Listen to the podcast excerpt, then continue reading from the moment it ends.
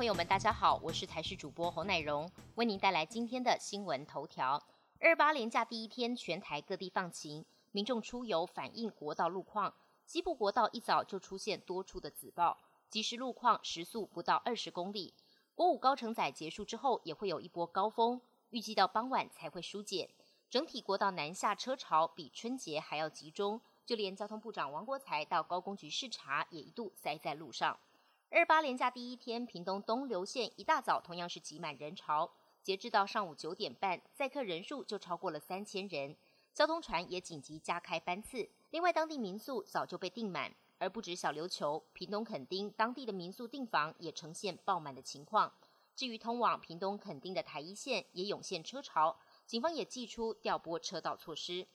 健保财务漏洞越来越大，让收费改革更加的急迫。健保会已对各方案展开讨论，其中旅外国人废止停付保，投保上限调高到二十一万九千五百元，这两案已经获得共识。也就是说，出境六个月以上国人想用健保资源，保费得继续缴。另外，月薪十八万以上的族群，原先收费要缴两千八百二十三元，急剧调高之后要多缴五百八十一元。如果还有三名卷口加保，等于年支出会增加两万七千八百八十八元。虽说对部分负担各方意见依旧分歧，定案如何就等陈时中拍板，最快在六月就会上路。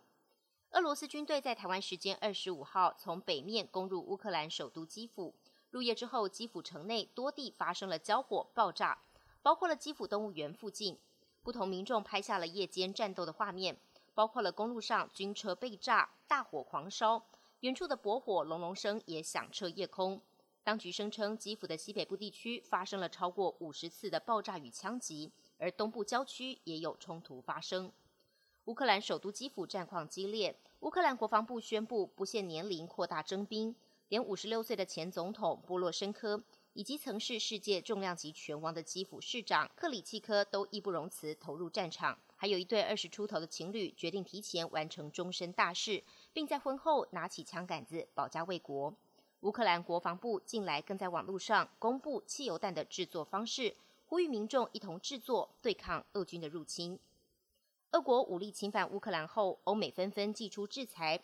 法国总统马克宏今天向国会谴责俄罗斯处心积虑谋划攻击，同时正式宣布对俄罗斯跟白俄罗斯祭出一系列经济制裁。并给予乌克兰军事以及预算的援助。